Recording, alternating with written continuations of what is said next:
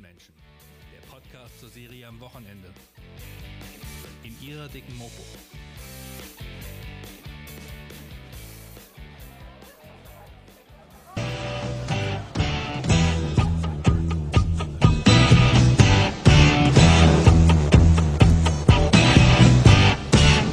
in the shuffling madness on the locomotive breath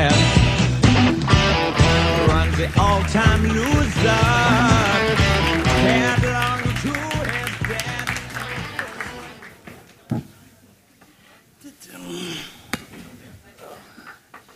Ja, willkommen zurück. Heinz, Ja. Sascha, schön, dass ihr da seid. Ja, ich bin ganz, ich kenne das gar nicht hier, den, den, äh, den, den Laden. Ich auch nicht. Seit wann gibt's den, äh, seit, seit wann gibt's den, denn, wenn ich da mal fragen darf? Aus persönlichem Interesse? Seit einem Jahr? 2050? Seit 2050. Geil. Der ist seiner Zeit voraus, der Lern. Back in the future, Alter. Na gut, ist, äh, gut, vielen Dank für die, für die Info. Sieben Jahre, wenn ich das richtig aus. Ich sehe, du fastest nicht. Hä? Du fastest nicht. Nee, das aktuell. wäre ein bisschen, bisschen, bisschen dumm heute, ne? Aber du fastest ja häufiger mal. Mir wurde gesagt, irgendwie, dass, äh, dass äh, Saschas Bruder Jörn diesen Anblick kaum ertragen kann, dass sich jemand Aquavit einschenkt und, und, er, und er bekommt nichts. Jörn, Jörn, du kannst, wenn du- Jörn, du kannst gerne hochkommen Genau, Jörn, wenn du- abholen, wenn wenn, du du richtig willst. Ich weiß nicht, wo du sitzt. Dann gebe ich dir was ab. Mein Bruder. best- Ja, dann Hol den Aquavit ab. Ja, da ist er. Jörn Nürnberg aus dem goldenen Handschuh. Ja, Ja. Mein Brüdel. Moin, moin. Oi, den, du hast es aber gut gemeint, Sascha. Guten Hamburg. Schmeckt gut, ne? Gar nicht mehr so gut. Ja, ist der okay, Heinz? Ja, weil bei Aquavit ist es ja so, wenn ich aus dem Nähkästchen plaudern darf, da ist ja die, die Grenze nach oben ist ja relativ niedrig. Also das heißt bei Aquavit, das ist eigentlich li- gilt Linie als der beste, aber das auch schon bei Sp- Special Edition bei 25 Euro die Ende der Fahnenstange erreicht. Deshalb trinkst du das. Nee, ich kann mir auch teure, ganz viel, ganz viel, ganz, äh, ganz teure Sachen kaufen, wenn ich will. Natürlich kannst Aber du ich das. bin da so konditioniert, weil ich ja, ich komme ja aus der Tanzmusik und da war das früher so, dass ähm, das große Vergnügen, wenn die, wenn die äh, Tischmusik vorbei war, sprich die Leute gefressen haben, dann war die, äh, dann war die Band dran und äh, ganz zum Schluss gab es immer einen Aquavit und das war die große Freude an so einem, so einem Tanzabend, der ja immerhin so, um, sag mal, 17 Uhr begann und gegen 3 Uhr endete. Und das, deswegen bin ich, bin ich gewissermaßen konditioniert auf, dies, auf das Getränk. Musst Ich du komme aber da, ich komm da nicht mehr von weg. bis du dann dein Getränk gekriegt hast. Aber eigentlich wäre das dann, dann ein Zeichen dafür, dass man es vielleicht dann nicht mehr möchte, oder? Ja, aber bei mir ist es aber genau so. Also das ist, ich, äh, das ist äh, ganz, das hat, das hat eine, hat eine äh, unterbewusst eine sehr starke Wirkung neben dem rein alkoholischen. Never change a winning team. So muss man sich das vorstellen in etwa. Ich freue mich wirklich sehr, dass ihr hier seid, weil ich weiß, dass ihr beide extrem im Stress seid. Heinz, du bist eigentlich gerade auf Tour mit deinem neuen Roman. Es ist immer so schön mit dir. Ist das für dich anstrengend oder ist das größtenteils schön? Nee, das ist schrecklich. Also es ist tatsächlich so, dass man muss dazu, man muss dazu äh, wissen, dass ich Handlungsreisende an Sachen Show bin. Also ich bin, ich führe so eine Art Vertreterleben. Ich bin mit meinem eigenen PKW unterwegs, bloß dass ich nichts, äh, keine Staubsauger mit dabei habe, sondern das Buch und äh, muss halt auch tagsüber richtig, richtig lange Strecken zurücklegen. Neulich bin ich von Köln nach München gefahren, das waren 600 Kilometer. Und abends werde ich dann von, werde ich dann auf die Bühne gehetzt und muss da zwei, zwei Stunden brutto, muss ich dann da meinen, meine Texte verlesen. 50 Minuten, 20 Minuten Pause, nochmal 45 Minuten am Ende Spielflöte. Und das, ähm, und das halt wirklich so jeden Tag und auch in, in so undankbaren äh, Ortschaften wie Erlangen. das ist, Oh, äh, das ist echt äh, hart, harte, ähm, äh, also ich empfinde das als harte, sehr unspektakuläre und irgendwie auch äh, hat wenig mit Rock'n'Roll oder so zu tun. Also ich bin immer froh, wenn um 22.30 Uhr ziemlich genau, wenn ich dann mit Flasche Rotwein auf dem Hotel sitze und dann Markus Lanz bald anfängt. Okay, da ist nicht mehr große Party ja, also danach, nee, ja? wirklich, also auch selbst wenn, also ich bin auch nicht der Kumpeltyp, ich werde, dass, dass, äh, dass sie mich siezen, äh, duzen dürfen, das ist äh, die Ausnahme. ähm, ich, also ich bin auch nicht der, der, der Typ, der, der ey Heinz, jetzt komm wir nicht in mal geile Kneipe in der Altstadt und so. Das ähm, passiert nicht. Mehr. Nö, also jetzt bin ich ja irgendwie schon alt. und, ähm, und ich bin auch nach solchen Sachen immer, ich, das ist wirklich äh, so, wenn man das so immer allein, ich mache ja alles allein, ich habe auch niemanden mit, der, der für Ton oder, oder, oder Licht oder, oder ähnliches äh, zuständig ist. Und das ist ein einsames und echt tristes, bisschen tristes Leben. Das Ja, ist wirklich so. Ich sehr kann's- traurig Ich kenn's, na, ich kenn's ja, ich, na, jetzt kein, kein, kein falsches Mitleid, Leute. Ich kenn's ja noch von früher. Ich war, war irgendwie ja, früher komme ich ja, ich habe ja nicht nur Tanzmusik gemacht, sondern habe auch so zum Beispiel eine, Tour mitgemacht mit Fettes Brot und zweimal mit Blumfeld und also ich kenne sozusagen auch den, den, den Rock'n'Roll-Betrieb, der sich halt ganz anders, äh, äh, ganz anders an, anfühlt. Wo man in der Gruppe ist und wo das, wo man, wo sich um einen gekümmert wird und wo man so im Night, also mit Fettes Brot waren wir im Nightliner unterwegs und das war halt immer, das war total super. Oder im Studio Braun auch. Und aber dieses also sozusagen alleine reisen, irgendwie, das ist, äh, das ist irgendwie ein bisschen triste. Aber kann man sich ja vielleicht vorstellen. Stellen Sie sich vor, Sie müssten das machen. Jeden Tag. Das wäre schon schlimm. Du kriegst dafür ja auch nichts. So, aber jetzt äh, genug von mir. Jetzt mal zu Sascha bitte. Also, weil du bist auch im Stress. Deine Läden, ich glaube, da geht's ganz schön ab, ne? Weil die Buden so voll sind. Also Knallermann und Rockbar sind deine Läden. Ich Rennen hab- die dir die Bude ein? Es, es, es gibt solche und solche Tage. Also wie immer auf dem Kiez gibt es Tage, da denkt man, wo kommen die Menschen jetzt alle her, was ist hier los, das können wir gar nicht bedienen. Und dann gibt es Tage, wo man denkt, wo bleiben die Menschen alle? wir würden euch gerne bedienen. Und ähm, da muss man immer am Ball bleiben. Also das ist schon Arbeit. Das, das wird, ist kein Automatismus, der einem hier, man macht die Bude auf und die Leute kommen von allein. Dafür gibt es genug Konkurrenz, dafür gibt es genug Läden, die Aufwärts bieten. Und da muss man immer ja, hinterher sein, um zu sagen, hey, wir sind aktuell, wir sind immer noch da und wir sind spannend für euch. Ihr seid natürlich total spannend, also Oh ja. oberspannend, bitte. Seit wann bist du nochmal auf dem Kiez? Ich glaube, mehr als 30 Jahre, oder? Ich habe nach meiner Ausbildung 1990 äh, meinen Vater angerufen und habe gesagt, ich möchte mal ein halbes Jahr bei dir aushelfen im Goldenen Handschuh. Mein Vater war der Betreiber damals vom Goldenen Handschuh. Mein äh, etwas älterer Bruder, der Aquavit-Junkie da hinten, der hat da schon gearbeitet. Und dann habe ich gedacht, ähm, ich wollte mir eigentlich die große Welt ansehen. Ich hatte eine gastronomische Ausbildung und habe gedacht, machst du ein halbes Jahr Station auf St. Pauli und dann ziehst du weiter. Und nun sind es ja, 31,5 Jahre. Womit hat der Kiez dich gekriegt? ähm, mit, der, mit der Spannung, dass es äh, im Grunde genommen nie langweilig wird. Und ich ähm, jeden Tag, also es gibt ja so diese Tretmühle, die viele Menschen haben, um äh, jeden Tag dasselbe, 9 to 5, Montag bis Freitag. Äh, das, das gibt der Kiez nie, also wirklich nie. Ich bin jeden Tag zur Arbeit gefahren, jeden Tag und das über, über 25 Jahre, wo ich aktiv auch noch am Tresen tätig war und habe gedacht, äh, was wohl heute passiert? Was wohl heute passiert? Was Lustiges, was Spannendes, was Trauriges, wen wir kennenlernen, was wohl, was wohl geschieht? Und das wirklich jeden Tag hinter den Tresen gegangen und gedacht, oh, wollen wir mal sehen, was der Abend so bringt. Du hast ja auch ordentlich mitgefeiert ab und an, oder? Hm. Ich glaube schon, also so im Handschuh. das- Ist meine Frau noch hier? Äh, irgendwo? Deine Frau ist hier und die könnten wir auch hochholen. Nein, ich mein, um Gottes dein Willen, Bruder war ja nun auch schon hier. ist. Also ja, ich habe, ich habe den einen oder anderen Wodka mal mitgetrunken. Es ist so krass gelogen. Ein bisschen, ja. Ein bisschen. Jetzt darf ich aber mal wirklich sagen, irgendwie dass, äh, wir haben uns kennengelernt 2009, ne, auch im Handschuh. Ich kannte den Laden vorher auch gar nicht so richtig und dann haben wir uns relativ schnell, das war am Anfang eine Bekanntschaft, jetzt sind wir richtig befreundet und so.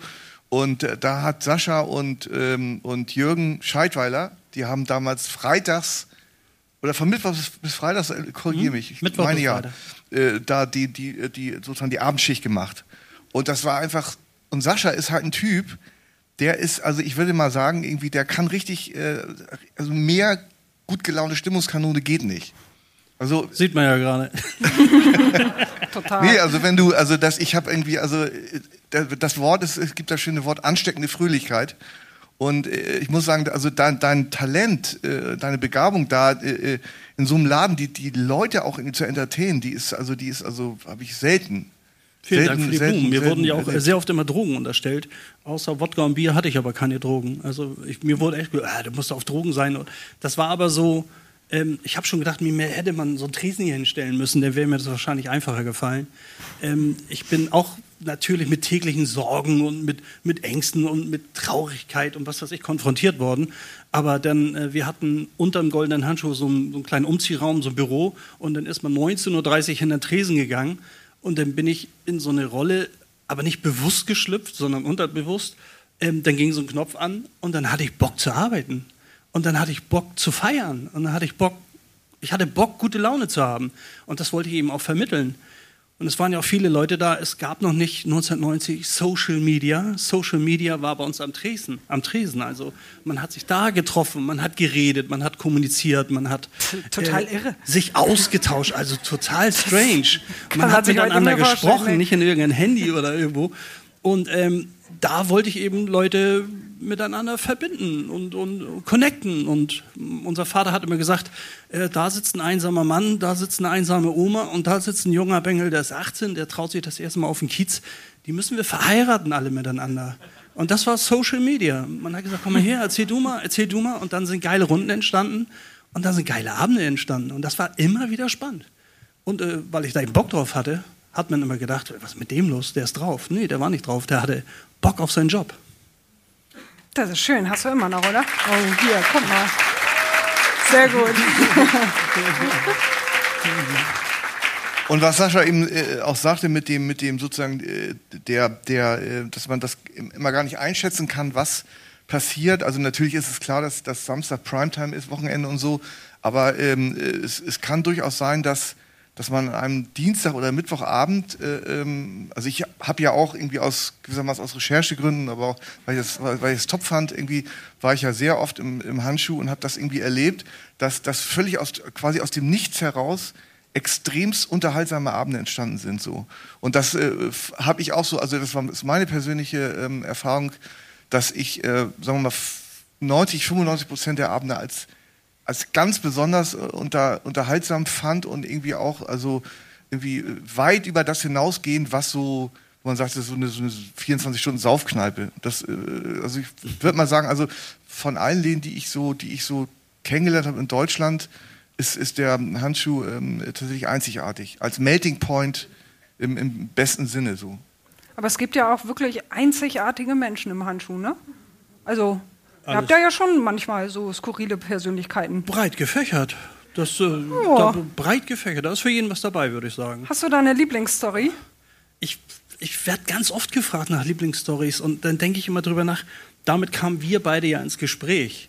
Ich hatte ja damals, wie, wie er schon erwähnte, ähm, mein Bruders bester Freund war praktisch mein Kellner. Ich war immer der Tresenmann. Dann hatten wir einen Kellner, der vorne an den Tischen rumrannte.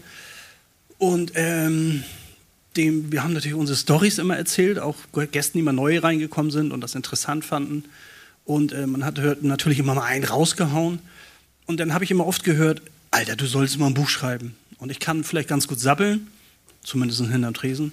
Ähm, aber schriftlich bin ich da nicht so begabt. Und dann sagte Jürgen, als, ich glaube, als er das zweite Mal bei uns war, dann frag Heinz doch, der kann schreiben. Kanntest du Heinz Strunk? Ich kannte äh, Fleisch ist mein Gemüse. Das Buch kannte ich. Und das, das Ja. fand ich ja sehr. Guck mal, Heinz wird immer noch gefeiert. Und witzigerweise habe ich äh, in meiner Ausbildung, in meiner Ausbildung, äh, wir hatten ja Restaurantfachmann immer ein Quartal arbeiten und dann kamen sechs Wochen Blockunterricht und dann hatte man am Wochenende immer frei. Und Jürgen, der bei uns gearbeitet hat, der hatte in Stade einen Festsaal, wo so, wir haben gesagt, Bauernhochzeiten waren. 100, 150 Personen und praktisch das, was er geschrieben hat mit seiner Tanzgruppe, was er da als Mucker erlebt hat, habe ich eben erlebt, weil ich da den Service mitgemacht habe. Also waren die Bauern, haben 150 Personen Hochzeiten gefeiert oder, oder Polterabend oder Omas 100 geworden und wie auch immer. Und das ging immer ganz gediegen ab. Mit einem Viergangmenü, praktisch immer dasselbe. Und dann wurde das Essen weggeräumt und dann kam die Tanzmusik und die Mucker. Da war Heinz dann am Start mit seinem Saxophon. Und ähm, ich war hinterm Tresen und habe die äh, bedient. Praktisch, was niedergeschrieben hat, habe ich erlebt. Und es war genau so, wie er es geschrieben hat. Und da fand ich, wie geil ist das denn? Und dann hatte ich ihn anges angesprochen, ähm, du, ich habe so viele geile Stories. Würdest du das für mich nicht mal aufschreiben? Und er, du, Ghostwriter bin ich nun nicht, aber wir können mal schnacken. Naja, und dann kam man mit einer gemeinsamen Freundin und dann hatten wir aus Recherchegründen äh, immer den einen oder anderen Abend miteinander verbracht. Waren ja, wie viele Abende waren denn das aus viele, Recherchegründen? Viele. Um vier hatte ich immer Feierabend und morgens um acht war ich meistens zu Hause, wenn, wenn er da war. Aber so lange habe ich ja kaum, habe ich ja selten durchgehalten.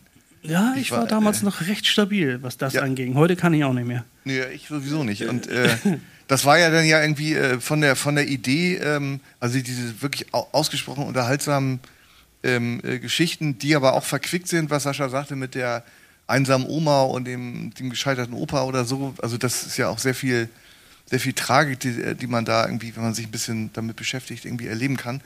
Und da fehlte mir so ein bisschen, fehlte mir so der, der ähm, ähm, sozusagen der Anlass, einen Roman zu schreiben, weil das, äh, das allein so eine Anekdotensammlung ist ein bisschen, tatsächlich ein bisschen wenig.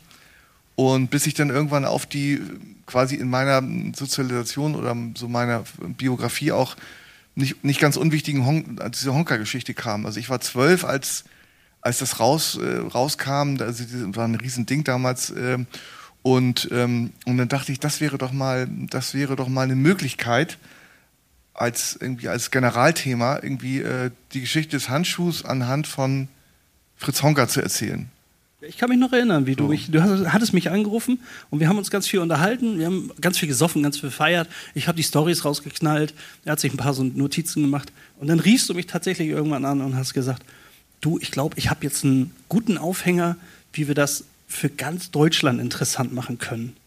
Wir machen diese ganzen Stories, schicken wir zurück in die 70er. Und dann äh, kam so eben mit dieser Honka-Idee und da habe ich gedacht, wow, das, das ist es irgendwie. Ja, und das war auch, das war ja für mich auch äh, zu, zum damaligen Zeitpunkt, also wir reden jetzt von 2010, 11, 12 und so, da war so mein biografischer Fundus war so auserzählt und ich musste mich irgendwie äh, zwangsläufig auf irgendwie mal so fiktionalen Inhalten zuwenden. Und in dem Fall, das, das Buch ist jetzt ein äh, Tatsachenroman, würde, würde man das bezeichnen. So, also der, der, ähm, der, äh, das Genre ist begründet worden von Truman Capote in den 50er Jahren mit dem Buch Kaltblütig. Und äh, der Goldene Handschuh ist so, so, so, eine, so eine Fortschreibung des Tarzan-Romans. Das heißt, ich habe ähm, hab auch recherchiert, im Hamburger Staatsarchiv habe ich einen Antrag gestellt, dass auf ein, Akteneinsicht, die Akten, äh, die Honka-Akten, die 18 Stück sind das, äh, die sind da irgendwie der Öffentlichkeit nicht zugänglich und mir wurde freundlicherweise wurde, wurde dieser Antrag äh, gestattet und äh, genehmigt und so und dann habe ich ähm, und dann habe ich versucht irgendwie äh, anhand dieser dieser der Informationen, die ich hatte, das nachzubauen, äh, was äh, was äh, was damals so passiert ist und wie es dazu gekommen ist, wie es dazu kommen konnte äh, und auch die Biografie von von Honka habe ich äh, so und und das das Ding ist beim Golden Handschuh, das hast du mir auch mal erzählt, dass ihr zwar immer äh, äh, regelmäßig ähm, ähm, den, den Laden richtig entkernt und, und neu renoviert, aber so, dass man es nicht sieht. Das ist, äh, das ist richtig.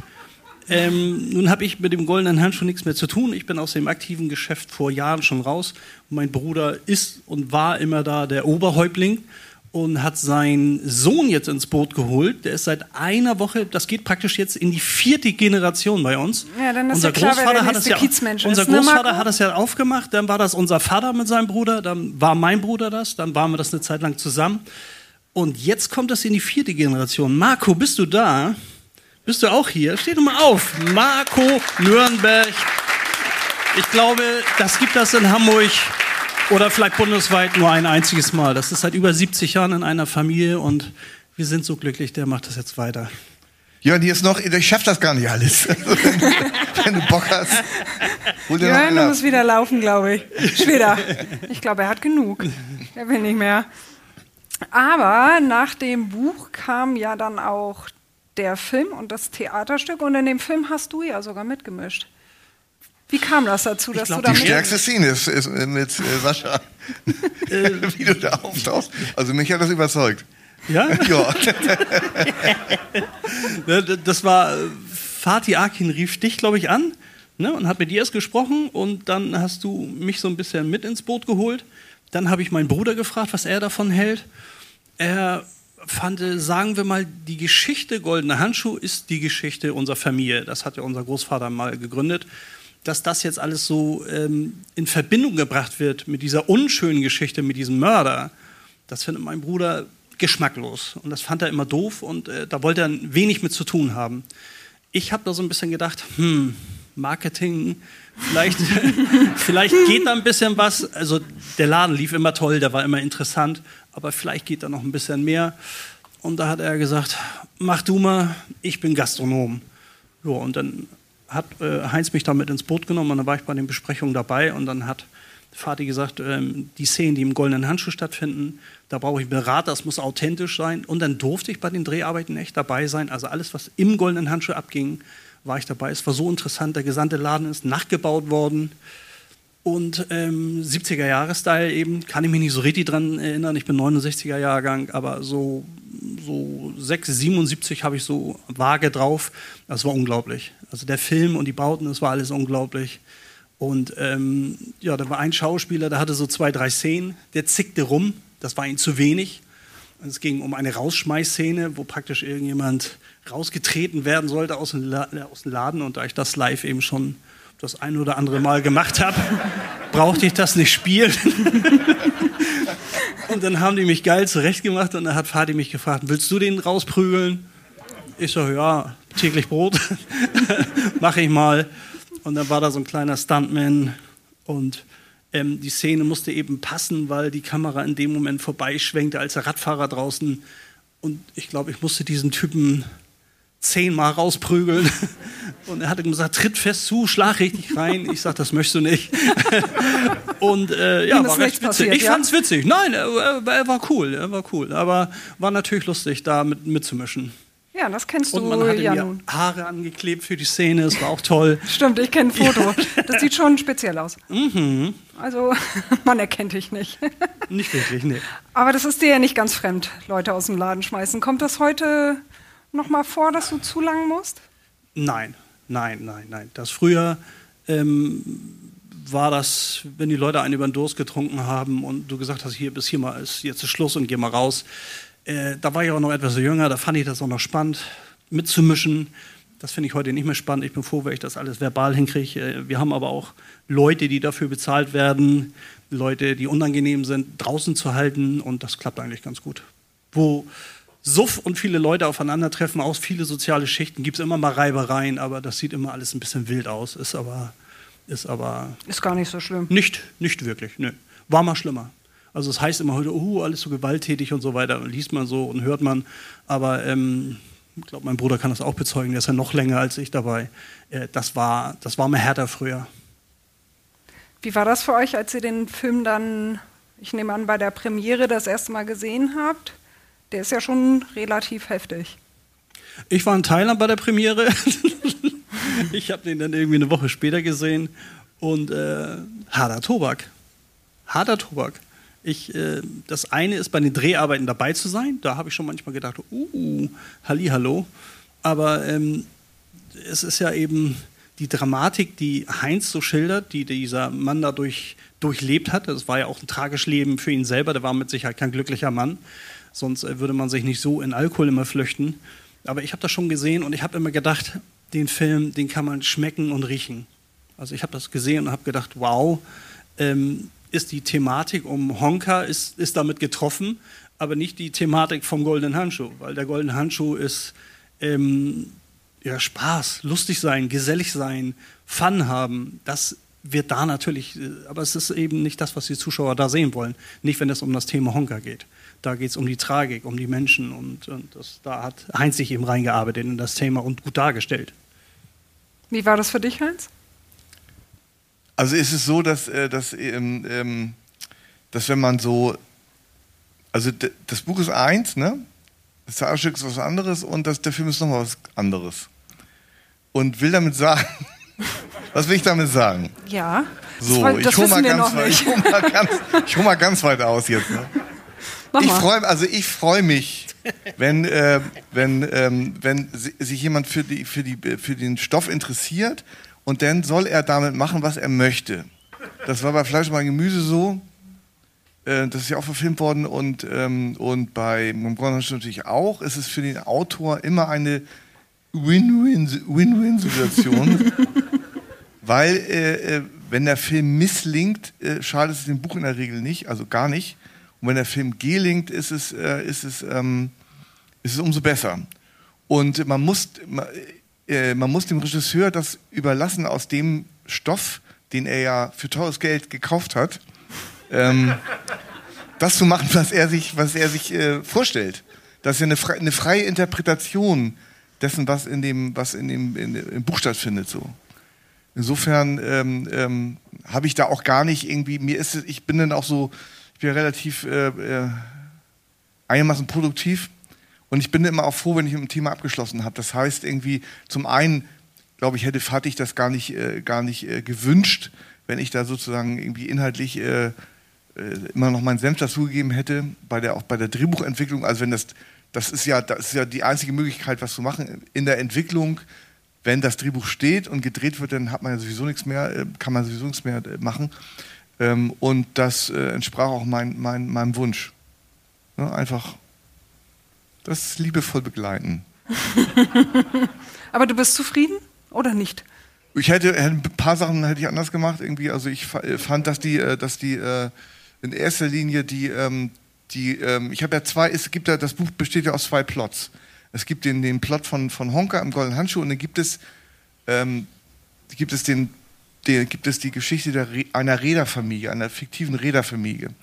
Das war mir deswegen wichtig, weil ich der, äh, dem, ähm, dem Milieu des Handschuhs wollte ich was, was vermeintlich entgegengesetztes äh, äh, äh, schildern, unter anderem, weil ich dam- damit ich auch eine andere Form der Sprache mal habe, eine andere Form des Benehmens, des Gefühls, des äh, von allem Möglichen. Also im Grunde genommen eine, eine, eine, eine, eine totale gegensätzliche äh, Szene. Und, äh, und ähm, der Plot ist zwar schwächer und, und in, in Wahrheit auch nicht, auch nicht der maßgebliche, aber er ist trotzdem wichtig, ähm, um eine andere Farbe reinzubringen in das Buch. Wenn man jetzt, also wenn ich wenn, wenn ich jetzt nur, äh, zwei- das Buch ist 256 Seiten lang, wenn ich nur 256 Seiten Honka-Elend mit, mit all den, äh, mit all dem, mit all dem, dem Wahnsinn und dem, den Alkoholexzessen und dem Sex und Morden und was weiß ich alles gestellt dann wird es irgendwann ein bisschen öde geworden. Deswegen, deswegen schien es mir, ähm, also nicht nur, äh, nicht, nicht nur sinnvoll, sondern, sondern, äh, sondern dringend geboten zu sein, da diesen Plot da entgegenzusetzen. Und das hat Fallig gar nicht gemacht. Also der hat halt irgendwie, äh, der hat, es in so einem, in, in einem kleinen Neben, äh, Nebenerzählung ein Räderssohn, aber das, also das, der, das Thema wurde nicht erzählt. Das, das hätte ich, hätte ich, wenn ich den Film, ähm, das Buch geschrieben hätte, das, äh, den, das Drehbuch, dann hätte ich das anders gemacht. Aber wie gesagt, äh, äh, das ist, äh, ist ja komplett in der, in der Hand des äh, Regisseurs, das so zu gestalten, wie er es möchte. Er hat es ja auch, da muss ich einmal kurz ein, ich war ja dabei bei den Dreharbeiten und er hat es, als ich das Buch gelesen habe und auch das Theaterstück, würde man ja sagen, das ist ein Drama gewesen. Also was da ab, sich abgespielt hat, waren Dramen. Und Fadig hat schon bei den, da habe ich immer sehr gestutzt, äh, bei den Dreharbeiten hat er gesagt, das ist ein Horrorfilm. Das ist mein erster Horror. Dieses produziere ich als erstes mal als Horrorfilm. Da habe ich schon irgendwann gedacht, okay, naja gut, äh, also hatte mit dem Buch dann nicht mehr so viel zu tun. Ist mir schon bei den Dreharbeiten aufgefallen. Hatte das so, das fand ich ganz, äh, ganz lustig. Sein Sohn, ich, ich weiß gar nicht, wie alt er ist, 16 oder so, der sollte stolz auf ihn sein, dass sein Vater einen Film gemacht hat, der ab 18 ist. Original, das war, war eine, gewisse Motivation. Ab 18, das Ja, war das ist ein. Antrieb. Das ist ein Antrieb. Ja, ist auch, glaube ich, ganz gut, dass er ab 18 ist. Die Zeiten im Handschuh als Stammgast sind vorbei, ne? Nee, die, die, äh, die, ähm, die würde ich sagen, die, die haben jetzt geruht aus, aus auch bekannten Gründen. Die schreckliche Seuche hat auch mich im, im Griff geha gehalten und äh, das, ich würde es gerne wieder, ähm, wieder reaktivieren. So sagt man das wohl. Das werden wir. Ne? Das werden. Da, davon bin ich überzeugt. So. Also ich habe das vorhin so gesagt, also Backstage gesagt, dass ich irgendwie so, ich meine, ich werde nun auch 60 und das ist irgendwie, ähm, aus gewissen Sachen ist man irgendwie so, so ist man so, kann man sich nicht mehr so mitmachen. Aber diese, sag mal, die Verbundenheit mit, mit, mit Sascha und insgesamt der, also der gesamten Familie Nürnberg, das macht halt für mich auch, äh, ist das, ist das äh, dann schön. Das ist so ein, tatsächlich so ein Heimatgefühl. Da diese drei, das sind ja die drei, Läden, Goldene Handschuh, äh, äh, Rockbar und, und, und Knallermann und so. Und da fühle ich mich irgendwie ähm, auch ähm, willkommen. Ihr Und- seht euch ja auch relativ häufig, ne? Ja, wenn, also wenn wir uns treffen, treffen wir uns meistens zum Käffchen, Ja. oldschool. Immer, ich bin immer bei mir im Büro, eier ich so rum, 14, 15 Uhr habe ich dann meistens keinen Bock mehr, dann rufe ich ihn an. Dann macht er dann meistens, er ist ein ganz fleißiger Schreiber. Und dann sage ich, wie sieht's aus, Käffchen? Und dann, er wohnt in der Nähe von der Schanze, treffen wir uns dann in unseren Solution. Solution Kaffee? treffen wir uns Espresso-Lution. Und da sitzen wir dann und nehmen wie die alten Gackerweiber unseren Käffchen zu uns und äh, ja, tauschen aus, was so passiert ist die letzten Tage, Wochen etc. Mal sind längere Distanzen dazwischen und äh, das muss, muss immer sein. Also wir sind von viel Alkohol auf viel Kaffee gekommen. Genau, und jetzt, und, und, äh, und eine der, das kann ich ja vielleicht hier nochmal irgendwie, Jörn erinnert sich auch dran, die, ich habe, also es, so, es erscheint jetzt im 14. Juni mein nächster Roman, der heißt Ein, ein Sommer in Niendorf. Es war nicht Niendorf in Hamburg, sondern Niendorf an der, an der Ostsee, also zwischen Travemünde und Tindorfer Strand. So, und da äh, habe ich auch eine fiktive Kneipe ähm, äh, äh, konstruiert, die heißt Spinner. Und da habe ich eine Geschichte aus dem Goldenen Handschuh äh, äh, adaptiert oder so, wie man sagen würde. Und die ist so fantastisch. Und zwar von Krim Klaus. Ah, Kim Klaus, ja. Ja, die Russische. Wochen.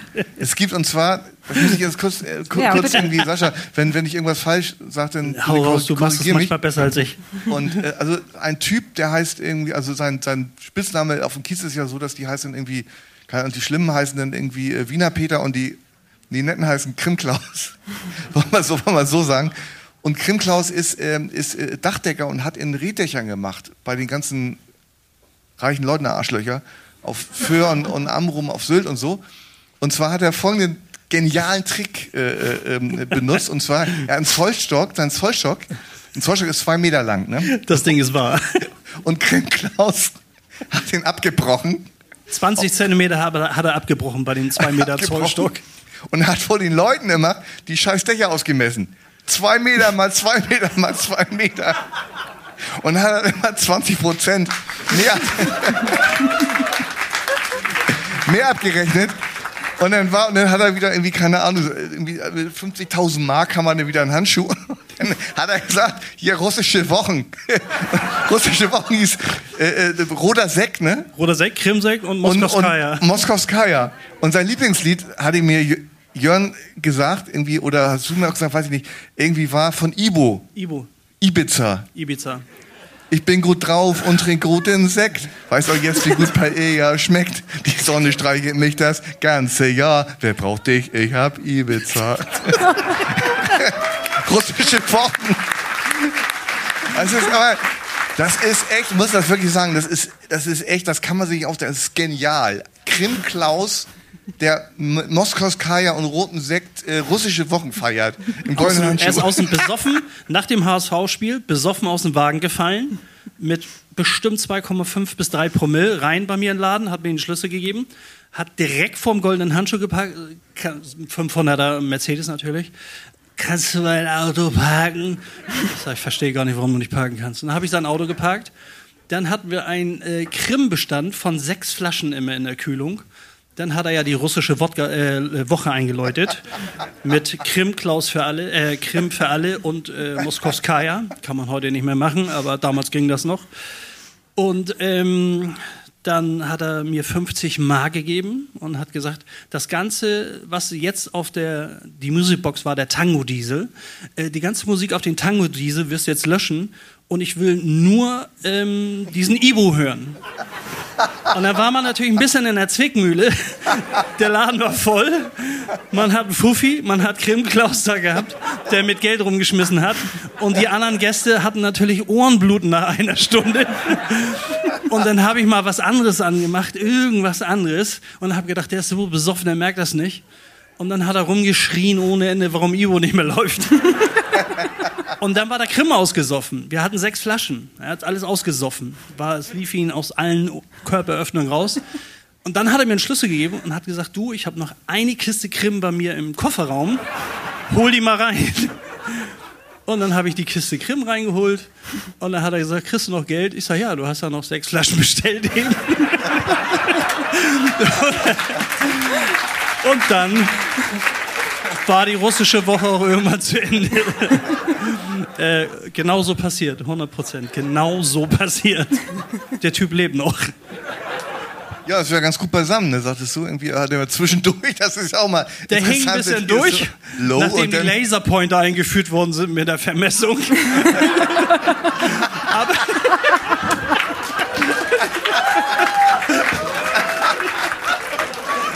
Aber jetzt ist er wieder da. Scheiß digital, Alter. Ist nicht, ist nicht immer geil alles. Oh Leute, wie kriegen wir da einen Übergang hin? Das weiß ich jetzt auch nicht mehr. Jetzt muss ich nur an Krim Klaus denken. Oh Mann. Noch mehr solche Stories? Komm, Sascha, hau noch einen raus. Ein, einen hätte ich noch, den hatte ich, ich weiß nicht mal, ob ich die den sogar erzählt hat. Aber der kam eine ganze Zeit lang ganz gut. Bei uns kommt ein Gast, kommt leider, glaube ich, nicht mehr. Der kam damals, wo 90, 91 die Grenzen aufgemacht haben, waren ja viele Leute aus der ehemaligen DDR da. Und dann kam einer, der hieß Uwe. Uwe kam jeden Tag rein, gib mal ein Bier, zwei Bier, drei Bier. Dann, wenn er voll war, hat er mal keine Musik hier in den Bretterschuppen. Und äh, dann haben wir Musik angemacht und, und, und. Und manchmal kam er, nicht allzu oft, mit dem Taxi vorgefahren.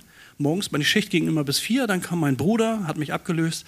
Und dann kam der im Bademantel rein. Nur im Bademantel, aus dem Taxi, hat ein Bier bestellt, habe ich ein Bier gegeben. Ich sage, was ist los mit dir? Ja, bei mir hat der Kiosk zu und ich hatte kein Bier im Kühlschrank. er hat ein Bier getrunken am Tresen im Bademantel, kein Spruch, und ist dann nach Hause gefahren. Dann habe ich ihn ganz lange nicht gesehen. Und es verging eine Zeit lang. Er kommt rein. Ich sage, Mensch, Uwe, was ist los mit dir? Ich habe ich so lange nicht gesehen. Ja, musst du dir vorstellen, äh, ich habe meine Frau im Flagrant hier erwischt und ähm, dann war ein anderer Typ da. Ich war besoffen und dann habe ich ein Messer genommen und habe ihn mit Messer angegriffen und schwer verletzt. Ich sage, das ist doch nicht dein Ernst. Und er, ja, habe ich gemacht. Und dann habe ich, ich weiß nicht, zwei Jahre Gefängnis oder irgendwas hat er gefangen. Nach einem Jahr durfte er wieder raus, ist dann zu mir am Tresen, hat sein erstes Bier bei mir am Tresen äh, genommen. Und nebenan sitzt einer und guckt ihn immer so an. Und guckt ihn wieder so an.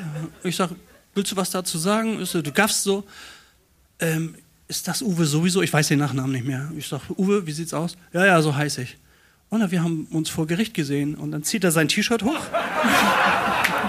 Hat so einen Schnitt hier auf der Wampe. Ich sage, das, das, das ist jetzt inszeniert hier. Ne? Da war der Typ zur gleichen Zeit bei mir am Tresen und hat sein Bier getrunken, war ganz lange im Krankenhaus, hatte innere Verletzungen, ähm, hat praktisch, war der, der Uwe mit seiner Frau betrogen hat. Uwe hatte den angegriffen. Also das Opfer und der Täter waren zur gleichen Zeit bei mir am Tresen und äh, haben dann, ja, bist du mit der Frau noch zusammen? Nee, nee, hat mich ja betrogen, ist ja ein Miststück. Und der Neue hat natürlich gesagt, nee, nee, würde ich nie nehmen, die hatte ich ja betrogen. und, also die Frau war raus und die haben einen zusammen gesoffen dann. Und da habe ich gedacht, äh, jetzt fühle ich mich ja mit verscheißert hier. Bei euch entstehen Freundschaften. Bitte? Bei euch entstehen Freundschaften. Ja, das waren, das waren äh, Kumpels nicht, aber Shake Hands, einen zusammen gesoffen, damit war der Drops gelutscht. Äh, und das sind so Sachen, wo ich dann auch gedacht habe, ähm, ich habe eigentlich so viele Geschichten erlebt, dass ich dachte, mm, mich kann nichts mehr überraschen, aber das hat selbst mich überrascht. Ja, herrlich. Und euch sieht man dann bald, weil ich glaube, ich habe hier nämlich vorhin bei den Fragen für Max und Julia schon Fragen für euch bekommen. Könnt ihr beantworten? Wie oft bist du im goldenen Handschuh anzutreffen, Heinz? Will hier jemand wissen?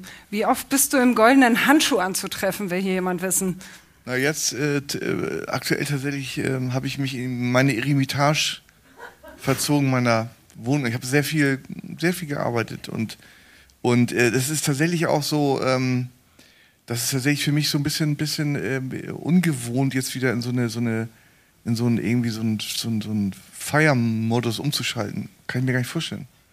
Aber ich, äh, wir, wir, ich äh, versuche es unter der Anleitung von Sascha und Jörn da wieder das- rein, das reinzufinden, reinzufinden ins Leben. Ey, ihr fahrt doch auch zusammen weg, oder? Ich Vom. Vorruhestand ins Leben wieder. Ja, sag du? Hier, Sascha, ihr habt doch große Pläne, ein neues Projekt. Ja, Heinz hatte, äh, hat ja immer viele Sachen, der ist ja fleißiger Arbeiter und erzählt mir auch immer ganz viel davon. Und eins scheint wohl jetzt auch angenommen zu werden. Darf ich, darf ich Pierre Panade erwähnen? Pierre Panade, das scheint auch eine ziemlich lustige Story zu werden, die irgendwann auf äh, Mallorca stattfindet. Und da er noch nicht auf Mallorca war und ich schon ziemlich oft, wollen wir jetzt äh, nächsten oder übernächsten Monat zusammen nach Mallorca fliegen und ich zeige ihm mal diese wilde Feiermeile. Das wollen wir uns mal gemeinsam anschauen. Und äh, ja, da bin ich mal, da tauchen wir in die Crowd wieder ein. Genau, es ist ja so, so bei mir irgendwie, ich, äh, ich äh, versuche ja den Spagat zwischen, sag mal, so relativ ernsthafter Literatur und Gag hinzubekommen und dieses Projekt Pierre Panade, das ist eine sechsteilige Serie, die ich geschrieben habe letztes Jahr, die jetzt irgendwie entweder bei, bei RTL Plus oder Amazon Prime ähm, da gibt's gar nicht zu lachen, Leute. Es ist so und äh, und und ähm, und zwar to top besetzt finde ich irgendwie also Charlie Hübner, Bjarne Mädel und äh, Olli Schulz spielt auch mit und, äh, und, selbst wir haben Mickey Krause besucht in Wettring äh, in der Nähe von Münster an seinem Geburtsort und Mickey macht auch mit. Und so und das ähm, und das äh, verspricht einen also die Bücher sind auch durchgewunken also die Drehbücher wie gesagt sechs mal 30 Minuten. Und äh, und in Vorbereitung auf diese auf diese auf diesen schönen Dreh hat Sascha mir angeboten, ich kenne mich in, in Mallorca nicht aus, er sich schon, und dass wir mal zusammen ein paar Tage die Insel Location erkunden. Scout. Also auch nur aus Recherchegründen. Nö, das nö, aus Bock. Also, Dann schon. Bock und Durst. Okay. Ähm, wir, ups, wir kommen jetzt einmal hier kurz, weil wir kommen gleich zum Ende. Hier habe ich doch noch was. Heinz, für dich. Du wirst bald 60. ja, Oh je, fette Party oder stilles Besäufnis? also weder noch. Also ich habe, äh, äh, äh, also, also Feier, ich bin nicht, ich bin nicht so ein Feierbiest, wie man sich vielleicht denken kann auch. Und äh, ich finde es aber auch schwierig, den Geburtstag mal so wegzuignorieren, gerade wenn es, wenn es, äh, wenn es so eine, so eine Markierung ist wie jetzt so 60. Und deswegen, ich habe am 17. Mai Geburtstag und, äh, und ich habe eine schöne Dachterrasse und wenn es das Wetter erlaubt, würde ich im kleinen Kreise, sagen wir mal so mit zehn Leuten, dann ein bisschen da, ähm, bisschen da, zu, äh, da, da oben da sitzen. Super Gastgeber. Der kocht selber, der grillt selber, der bereitet alles vor. Wir waren also eine, eine kleine entzückende Wohnung, aber mit einer sensationellen Dachterrasse. Und wenn wir da feiern, ich durfte ein paar Mal dabei sein, also grandioser Gastgeber und steht selbst am Herd und brutzelt und macht und schnibbelt und Mehr geht nicht, Alter. mehr, mehr geht nicht. Mehr geht nicht. Ja, hier. Party for One, ne?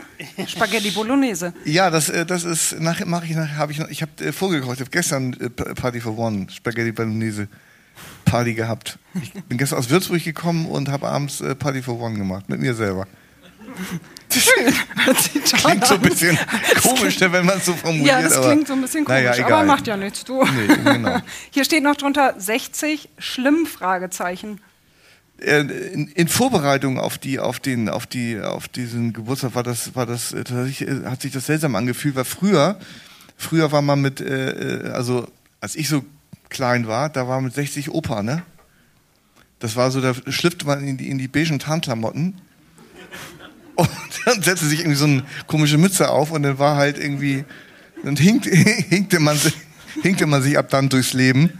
Das ist, hat sich ja heute ja ein bisschen relativiert. Es liegt ja, liegt, liegt ja auch irgendwie äh, an einem selbst, was man, was man daraus macht. Und ich finde irgendwie, keine Ahnung, irgendwie mit, mit äh, 25 so, so halbwegs gut auszusehen und so, das ist keine Leistung. Und jetzt, Aber mit, mit 59 Jetzt so. so. gut auszusehen, das ist schon wirklich eine Leistung. Also, nee, und irgendwie, und ich habe echt so, ich habe ich habe wirklich, ich meine, das war wirklich, äh, wirklich so, ich habe 20 Jahre Tanzmusik gemacht und auch mit Studio Braun war das irgendwie, war das war irgendwie, sagen mal, ein ideeller Erfolg, aber kommerziell überhaupt nicht. Und äh, kurz bevor, ähm, bevor Fleisch und Gemüse kam, da war ich, äh, zwei, äh, also veröffentlicht worden, da war ich 42, da habe ich gedacht, jetzt ist alles vorbei. Also wirklich, das war wirklich der absolute Tiefpunkt meines Lebens. Ich hatte, ich habe damals überhaupt gar kein Geld mehr verdient und so. 500 Euro vielleicht im Monat, das war grauenhaft. Ich weiß gar nicht, wie ich da damals so klargekommen bin. So, wir reden jetzt von 2004. Und dann immer noch mal so die Kurve äh, bekommen zu haben, dann noch halbwegs. Also das finde ich schon ganz erfreulich. Kann man auch, kann man auch mit in Würde 60 werden. okay. Also nicht schlimm. Aber Sascha wird ja bald, darf ich sagen, ne? Hä?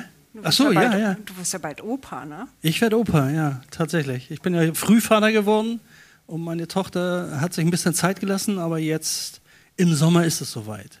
Da kriege ich mein erstes Enkelkind. Ja, sehr schön. Dann könnt ihr zusammen lostapern mit der Karre und mit, mit Heinz. Also Nee, das machen wir mit meinem Heinz. Ich habe so einen Dein kleinen Heinz, Hund. du hast ja noch einen Ich habe Heinz. so einen kleinen Hund, der heißt tatsächlich Heinz. Und ähm, Woher den ja, Namen hat? fanden ich weiß gar nicht, wie es kam, aber irgendwie fanden das meine Frau und ich ganz toll. Und ähm, Heinz und ich treffen uns manchmal tatsächlich nicht nur zum Kaffee, sondern auch zum Spazierengehen. Und äh, ich habe ja ganz viele Hotspots, die er dann nicht so kennt. Und dann äh, fahren wir mal hier und dahin. Und dann laufen wir durch die, durch die Natur und äh, freuen uns des Lebens mit Heinz. Heinz und Heinz. Heinz und Heinz, genau. Du magst den auch, den Heinz. Ja, das ist wirklich ein ganz, ein ganz süßes Hündchen. Und das ist auch irgendwie ganz, äh, also aber ganz lieb, wie, wie, äh, wie Sascha mit dem Hund umgeht und wieder so diese, wie, wie so, so, eine, so eine angenehme Symbiose da irgendwie. Äh, Heinz ist mein Fellsohn. ja. Oh, guck mal. Und Hier. wie, wie du immer, wie du immer, wenn Heinz wieder Scheiße baut, wie, wie du ihn immer so, das Heinz, das, das gibt's doch gar nicht mehr. Also wie du den, den Hund immer zur Raison rufst. Ah, Heinz, Heinz tanzt mir auf der Nase manchmal rum.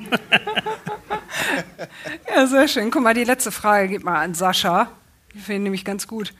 Wenn du etwas in Heinz Poesiealbum schreiben müsstest, was wäre das?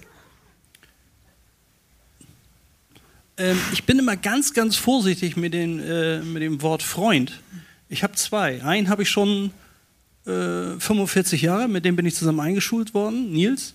Und ähm, ich habe viele Bekannte, viele Kumpels, aber ich habe nur zwei Freunde im Leben. Und das ist, äh, wir haben irgendwann mal beschlossen, dass wir uns gegenseitig als Freund beschimpfen oder benennen, ähm, weil wir beide ganz vorsichtig mit dem Begriff umgehen. Und deswegen würde ich irgendwas meinem Freund widmen, weil ich immer ganz vorsichtig mit dem Begriff bin.